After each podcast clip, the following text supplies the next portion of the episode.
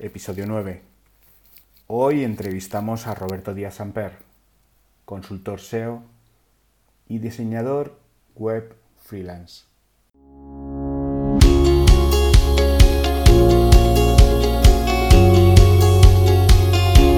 Hola, hola, hola. Contigo un nuevo capítulo de estrategias de marketing digital. Mi nombre es Marcos de la Vega y quiero traerte periódicamente las últimas estrategias de marketing digital que conocemos. Te traemos las últimas tendencias en redes sociales, social media marketing, posicionamiento, técnicas SEO y en marketing de contenidos, además de los últimos temas del mundo digital. Además, haremos entrevistas a los emprendedores y profesionales del sector, los consolidados, que son la referencia, y los nuevos, que traen frescura y nuevas ideas toda la actualidad del marketing en tu canal preferido de podcast. Si te gusta, no dudes en darnos like, hacer un comentario y seguirnos.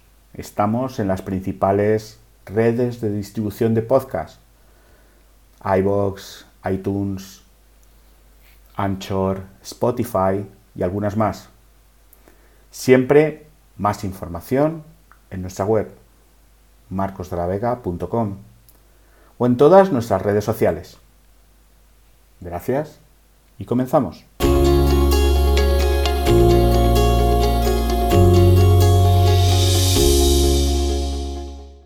Hoy recibimos en nuestro canal de podcast Estrategias de Marketing Digital a Roberto Díaz Samper. Roberto es un profesional experimentado, lleva más de 15 años en el mundo SEO, eh, es experto en diseñar páginas web, y bueno, la, la, vitalidad que transmite cuando, cuando hablas con él y cuando, y cuando te transmite sus ideas eh, engancha. Por eso quería que lo conocierais. Le podéis conocer mucho más en su página web, robertodiazs.com. Sin más, comenzamos. Hola Roberto, buenas tardes. Eh, Bienvenido a mi podcast. Buenas tardes, Marcos. Muchas gracias por invitarme aquí a tu podcast. ¿Qué tal? Tenía, tenía ganas de, charlar contigo y, poderte hacer una, pequeña entrevista, charla eh, entre profesionales. Y, bueno, quería, quería que sobre todo los oyentes del podcast te, conozcan un poco más. Eh, consultor de SEO, esencialmente. Eh, algo así te defines. Cuéntame. Bueno, consultor de SEO y diseñador web freelance, que es también muy importante. Digamos que eh, he preferido especializarme a lo largo de todos estos años. He preferido especializarme, pues, como es en algo tan importante como es el diseño web, ¿vale? Diseñar una página web totalmente optimizada para mis clientes, pero sobre todo optimizada a nivel del SEO, porque creo que es bastante importante o imprescindible hoy en día si alguien quiere tener un negocio que funcione y ya lo exportamos a nivel online, pues está claro que el tema del SEO es súper importante. Entonces, como todo lo de la analítica métrica me apasiona, me, encanta de siempre la estrategia, pues de, ahí que me haya hecho consultor SEO. ¿Cuántos años llevas trabajando de, de consultor? Pues llevo desde el 2004 trabajando, trabajando en, esta, en este pequeño mundo. o sea que un poquito de experiencia tienes. Empecé, si te digo la verdad, empecé, vamos, de, como se suele decir, de coña. ¿Vale? Yo era militar y, bueno, pues en mi cuartel realizaban unos cursos que se denominaban FIP, en los cuales, pues, dije, bueno, pues vamos a apuntarnos y era uno que me acuerdo perfectamente que era eh, eh, diseño de páginas web y servidores. Duraba nueve meses y bueno, pues te enseñaban a, programar y hacer páginas web, pero a pelo. O sea, en HTML puro y duro y con CSS. O sea, nada de JavaScript, eso, vamos, era una utopía ponerlo. Y bueno, la verdad es que ahí me incendió algo dentro de mí que dije, yo creo que este servicio se lo puedo dar a las pequeñas empresas. Y empecé a ahondar, a ahondar, a ahondar, bueno, hasta el día de hoy, que bueno, sigo formándome, por supuesto. Sí, no, no, la formación, la formación es básica. Eh, bien, eh, me, dices también, aparte de diseñador web, eh, pero diseñador web no solo en WordPress, sé que diseñas en más, en más sistemas. Sí, bueno, realmente, bueno, como te he dicho anteriormente, empecé con, código HTML y demás. Pero bueno, uno de los primeros editores con los que trabajé fue con Joomla. Ajá. Joomla me, me gustó, a la vez que también WordPress. Pero bueno, he trabajado con Joomla, WordPress, Drupal, eh, Magento, PrestaShop. A día de hoy cualquier cosa se puede, se puede trabajar. Ajá, perfecto. Aparte de eso... Em, no querrás una página web, ¿no, Marcos? Quién ah. sabe, cualquier día. ¿Eh? aprovechando la coyuntura y este canal Seguro, siempre hace falta alguna página más. A ver, eh, quería saber, eh, últimamente te he visto por tus artículos, por tus posts, muy preocupado por el, por el tema de la estructura, de estructura de web y, velocidades a la hora de diseño, a la hora de SEO, porque como bien nos dices, a ti te gusta integrar SEO con el, con el diseño de la web. ¿qué partes deberíamos de tener más eh, o donde tendríamos que poner más atención a la hora de construir una nueva web? Bueno, a la hora de, principalmente, lo principal cuando vamos a construir una página web es tener un buen servidor. La elección del servidor es meramente crucial.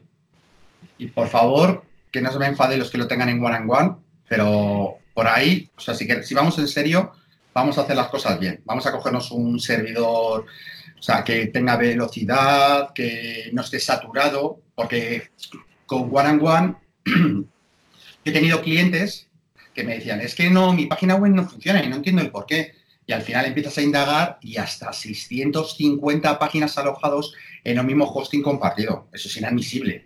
Entonces, uno, el alojamiento, fundamental. sí, sí, sí, sí. La velocidad de los servidores es muy importante. Luego también, sobre todo, la seguridad fundamental que cuente con medidas anti-hackeo que para que nuestro eh, proyecto se encuentre en un lugar seguro. La ubicación de los servidores deben de estar en España, si queremos posicionar en España. Si queremos posicionar en otro sitio, pues hay que buscarlo.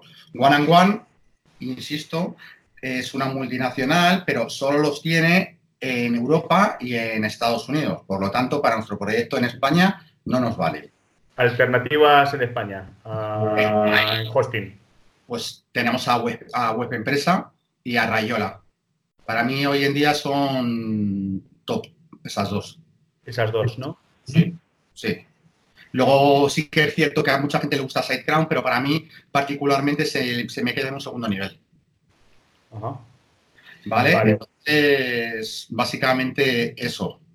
Luego, respecto a una página web, bueno, pues el tema de cuál es el tema con el que queremos trabajar. A mí me gusta, por ejemplo, trabajar mucho con Generate Press. Generate Press es un, es un tema que la verdad es que ocupa muy poco, ¿vale? Y tiene muchísimo, tiene muchísima carga web y eso lo que nos va a ayudar es a posicionar muchísimo mejor nuestro, nuestro objetivo. Claro, esto es como todo. Utilizamos un tema que sea ligero, pero no le podemos cargar luego de plugins. Ya.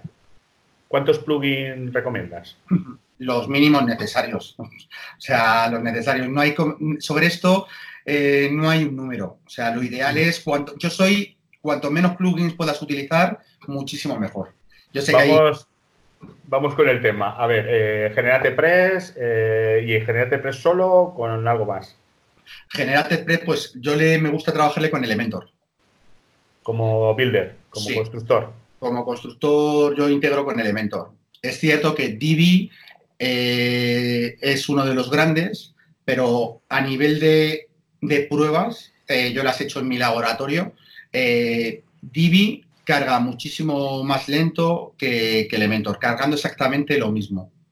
El mismo contenido. Estamos hablando de en torno a 0,5 segundos, 0,6 ¿sabes? Y luego pesa bastante más. Entonces, por lo tanto, siempre aconsejo Elementor. Que algún cliente quiere hacerla en Divi, se hace en Divi sin ningún tipo de problema.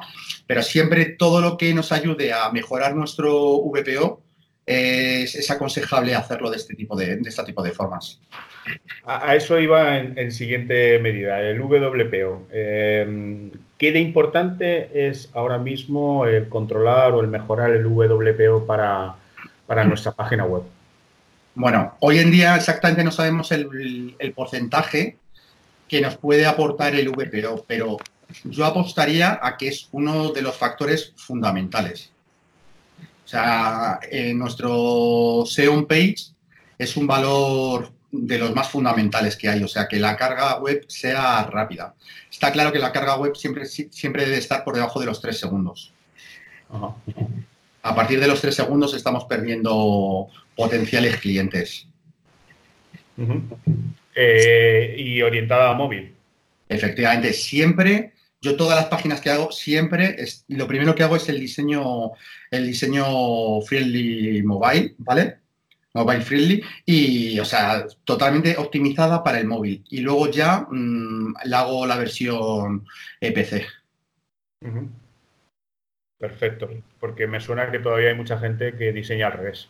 Efectivamente, y es un error. O sea, primero, vamos a ver, la tendencia, la tendencia del mercado es a que los, a que los ordenadores eh, van a dejar de funcionar. O sea, van a perder uso y frente al móvil.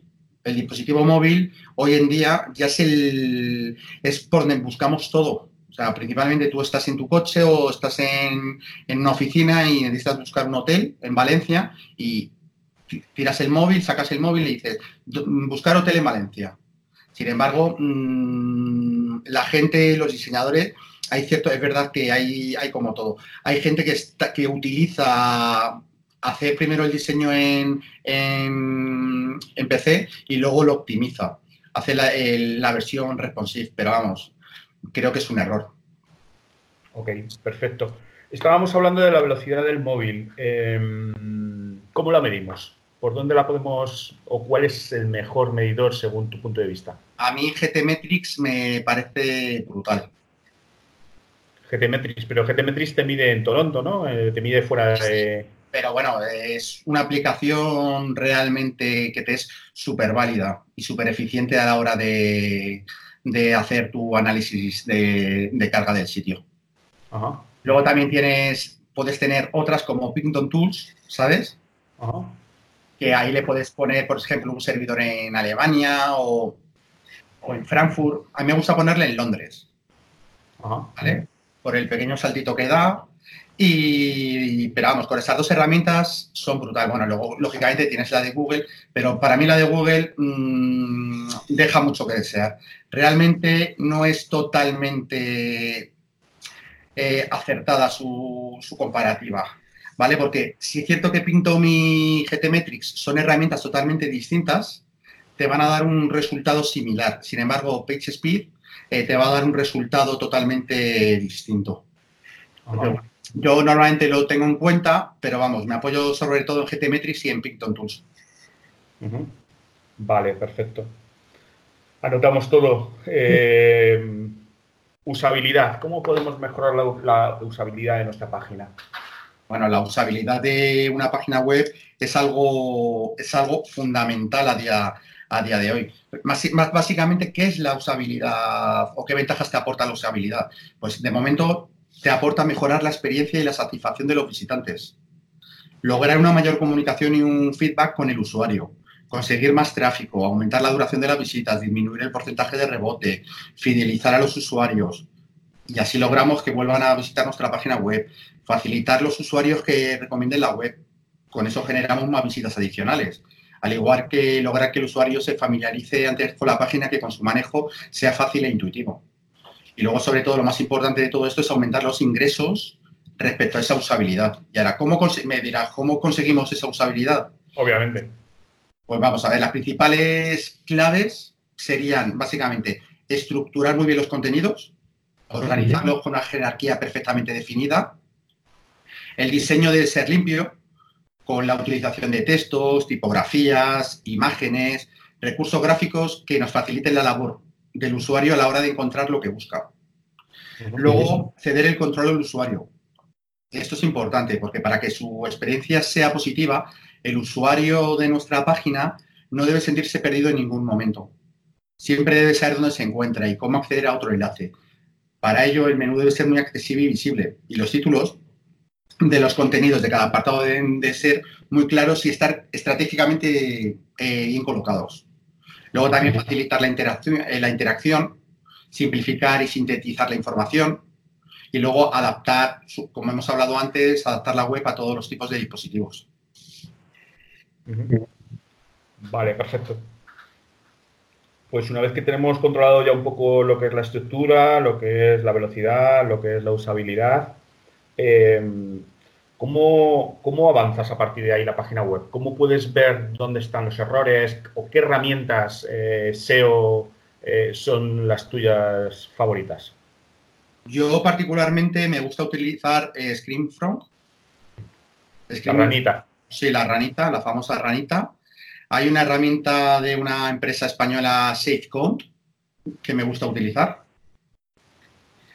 Eh, utilizo Sistrix, me apoyo un poquito en Senrars y una de mis herramientas preferidas es Ahrefs. Con eso básicamente ya puede, ya puedo ver, con la ranita básicamente ya me dice todos los errores que pueda haber a nivel de que podemos localizar graves. Pero vamos, una vez que empiezas a hacer la página, el problema de todo esto es que cuando la gente quiere hacer un diseño web, no es hacer un diseño web como tal. Primeramente hay que hacer un estudio de, de las palabras clave, que es algo fundamental y que el 80 o 90% de las empresas no hace lo hace a posteriori y es un error grave, es un error grave que se comete. Por lo tanto, a mí yo siempre todos mis proyectos los baso previamente en un estudio en profundidad de keywords. Una vez que las tenemos, las analizamos, las seleccionamos y sobre todo segmentamos. Y a partir de ahí, pues ya empezamos a trabajar todo lo que es la estructura, pues eh, todo el tema de tipografía, paleta de colores, el tema de las imágenes, que por cierto es súper importante optimizar, ¿vale? Tanto en tamaño como en peso, porque te encuentras luego sitios que hay gente que te sube unas imágenes de 5 megas, una brutalidad. Una brutalidad que eso afecta a la experiencia del usuario brutal. Y bueno, a nuestro VPO eh, le estamos dañando de forma muy considerable. ¿Cuánto más o menos tardas en montar una página web? Uf, buena pregunta, dependiendo. Es que no todas las páginas son iguales. Pero vamos a hacer, vamos a, poner, por ejemplo, una página web con su página principal, servicios, eh, quién soy y contactos, pues yo que sé, a lo mejor en una semana, si tengo todo, una semana, cinco días, una semana, está la página web perfectamente diseñada y optimizada.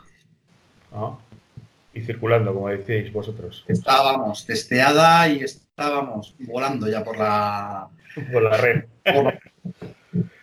Otra de las cosas que he visto que, haces o uno de los servicios añadidos que das es el mantenimiento, mantenimiento web. Eh, ¿Cómo de importante es hacer un mantenimiento a nuestras páginas web? Bueno, el mantenimiento es algo fundamental. Es como si tienes un coche y tienes un, y tienes un error. Tienes un error en un freno, te da un error en el motor, eh, en una pieza. ¿Qué haces? ¿Lo cambias tú o se lo llevas a, o lo llevas al taller? Lógicamente lo llevas al taller, vamos, yo por lo menos. Pues el mantenimiento web es exactamente lo mismo. La tranquilidad de un negocio no se pone, no se pone en duda.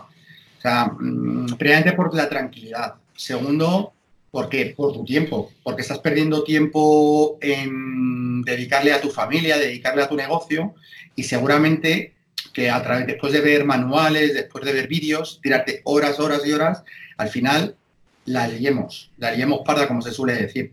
Entonces ahí, ahí radica el problema de contratar un buen servicio de mantenimiento web. O sea, eso es fundamental. Uno, para el tema de actualizaciones, copias de seguridad, monitorizar nuestra página web, eh, optimizar la base de, datos, eh, visualizar los enlaces rotos y las redirecciones, ver que el sitemap está correctamente indexizado, que no hay ningún tipo de error.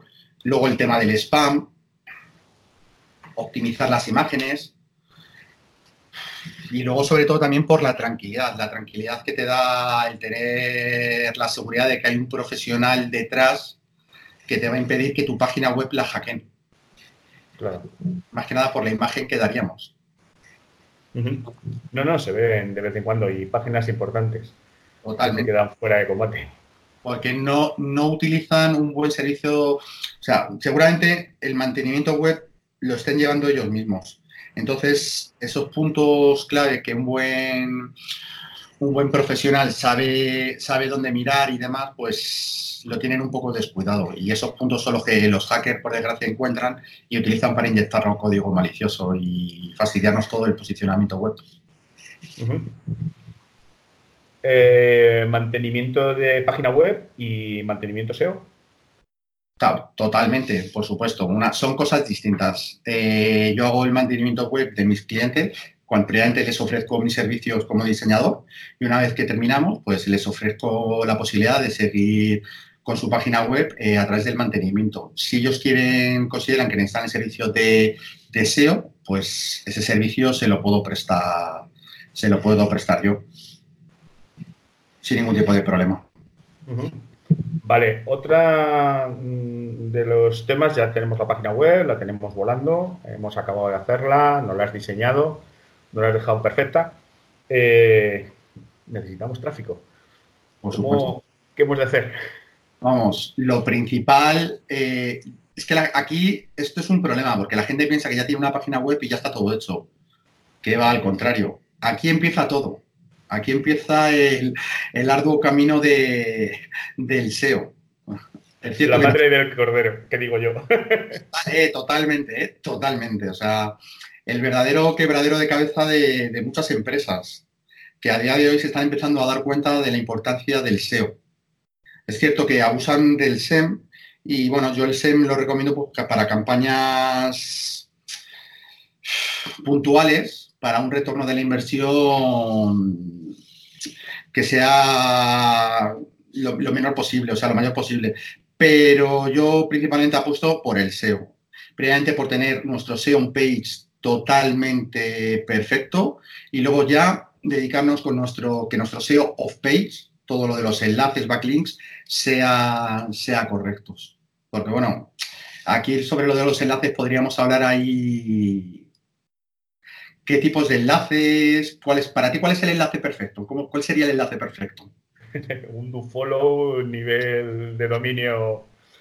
Pero, quiero que me lo cuentes tú. Eh, ¿Cómo hacemos una estrategia de link building para, nuestra, para nuestra página web que hemos creado? Vamos a ver, estrategias de link building, primeramente hay que analizar. Hay que analizar eh, competencia, qué les está funcionando, qué no les está funcionando, pero sobre todo eh, es que no es, un error el comprar enlaces, ¿vale? Sí que puntualmente te puedes apoyar en una compra determinada de enlaces, ¿vale? Para traer un poquito de tráfico, pero sobre todo está en crear contenido más. Yo en mis pruebas y con clientes ya a lo largo de todos estos años he comprobado que a través de crear contenido, creando contenido de calidad, eh, te trae, atraes tráfico se genera mucho más. Sí, sí, sí, sí, sí, te genera muchísimo tráfico. Es cierto que si tienes un, un dofollow de 95, de la misma, el mismo idioma, misma temática, el mismo, la página de origen es súper interesante, la página de destino también es súper interesante, la autoridad de la web de origen es la leche y de la página de origen también, pues claro, vas a pegar un subidón de la leche, pero como eso a día de hoy está ya súper explotado y demás, pues tenemos que ir buscando ese tipo de, enlaces. Yo, yo me gusta mucho analizar a la competencia, analizar lo que funciona a los grandes de este, de este sector de la blogosfera, como yo digo. Y me gusta ver, les analizo mucho, analizo eh, qué publican, qué tráfico traen y, bueno, pues otro tipo de enlaces que compran si les ha funcionado, si no les ha funcionado. Y bueno, pues hay cosas que aplico y otras cosas que, no. Eso de siempre se ha llamado contraespionaje. Totalmente. La inteligencia siempre ha funcionado en este país. Genial. Ahí se te ven tus raíces militares.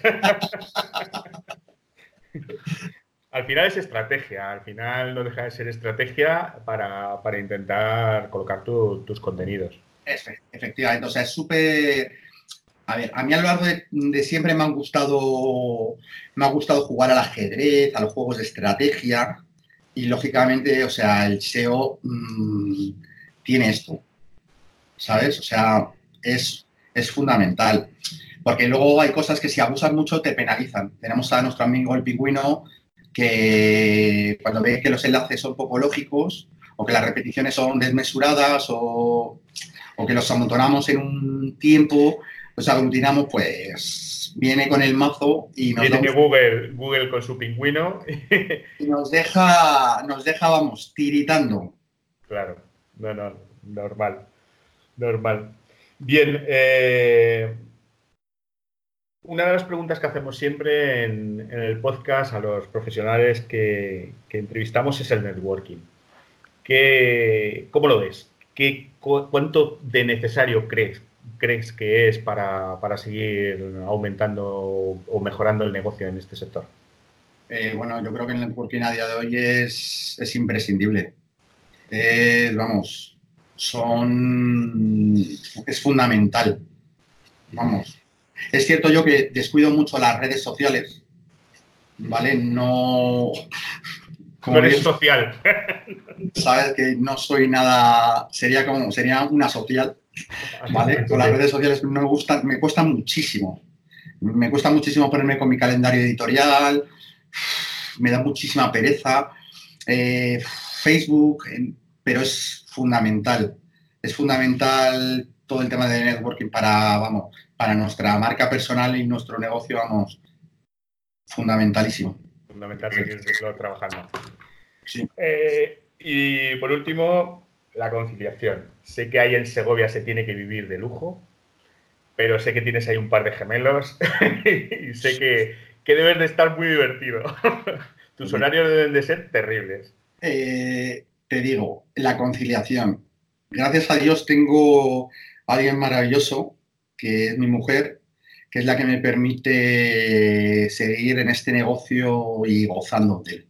Porque es realmente la que carga con todo, con los niños. vamos a ver, no me entiendan mal que yo me ocupo de los niños, estoy con mis hijos jugando, pero por desgracia esto no tiene un horario fijo. Porque es cierto que cuando dices, me pongo por mí mismo a trabajar, me voy a poner este horario. Que además yo trabajo 14 y 16 horas diarias, ¿sabes? y tengo poco tiempo, por desgracia, para, para dedicarle a la familia. Es cierto que me pongo los fines de semana un horario para estar con ellos, pero me es, difícil, me es muy difícil. Me es difícil porque además tengo niños, tengo mellizos que van a hacer cuatro años y están en esa edad ahora pues de, bueno, pues de dar un poquito guerra. Lo que toca. De dar un poquito guerra. Entonces, bueno, es difícil muchas veces porque ellos demandan cosas, es normal, pero y me da mucha pena, me da mucha penilla, pero bueno, intento, me quito horas de sueño, realmente, pues que a lo mejor para jugar con ellos y cuando ellos duermen, pues aprovechar eh, a trabajar y demás. Pero bueno, como bien sabes, como padre que eres, es muy, muy duro. Sí, sí, sí, los míos están ya un poco más mayores, pero es verdad que, que es complicado. Y es algo en lo que coincidimos, yo creo que casi todos. La pareja, la pareja nos apoya, nos apoya muchísimo, porque si no en esta, en esta profesión sería muy, muy complicado. Totalmente, ¿eh? totalmente. O sea, yo, gracias a Dios, eh, tengo a mi mujer que, o sea, que es la leche, es la leche. Más, mm, sin ella, ella es la que me apoya que haga cosas, pero muchas veces pararía, pararía porque la carga que ella lleva, por desgracia, es bastante grande. Bueno, bueno, pues eh, este Roberto eh, le podéis encontrar en su página web, robertodiaz.com. Y, y, bueno, y ahí podemos saber mucho más de ti. ¿Algo más que nos quieras contar, que se nos haya olvidado o que no hayamos, te hayamos preguntado? Agradecerte tu invitación, que para mí es un auténtico placer estar en tu podcast, más viniendo de una persona tan profesional como tú, a la cual sigo su trayectoria y bueno, eh, desearte lo mejor, que seguro que lo vas a tener muchísimos éxitos porque eres un auténtico profesional de los pies a la cabeza. Y nada, lo he dicho, Marcos, que si quieres una página web, ¿sabes? Te hago un descuentito. Te la pido ahora fuera de micrófono. bueno, aprovechar también para saludar a los compañeros del máster de Escuela de Marketing and Web de Miguel Florido, ¿vale? Que la verdad es que son la leche y nos apoyamos un montón y gracias a ellos todo esto se hace más, más llevadero. Ajá. Es mucho más sencillo, ¿verdad? La verdad es que sí, ¿eh? Pues nada, señor, muchísimas gracias por tu tiempo, muchísimas gracias por tus palabras y por compartir todo, todos tus conocimientos en, en el mundo del SEO y del diseño web. Conocimientos pocos, me gustaría tener más. Pero bueno, un auténtico placer y ya sabes que lo que necesites, ya sabes dónde está mi casa. Estamos en contacto. En Segovia, en Segovia se vive, se vive, como se suele decir, de puta madre. ¿eh? Se, vive de putísima madre. Yo creo que en alguna ocasión lo has podido comprobar. Tomo nota. Sí, sí, es un pueblo que conozco. es, es una sede que conozco. Pues nada, perfecto. Un placer, Roberto, y estamos en contacto. Un abrazo, Marcos. Hablamos. Hasta luego. Hasta aquí nuestro último capítulo de estrategias de marketing digital. Mi nombre es Marcos de la Vega y agradezco todos vuestros comentarios o preguntas para traeros novedades en cada capítulo. Toda la actualidad del sector del marketing digital a vuestro alcance. Si te gusta, no dudes en darnos like y suscribirte a nuestro canal de podcast. Siempre más información en nuestra página web marcosdelavega.com o en todas nuestras redes sociales. Gracias. Hasta la próxima.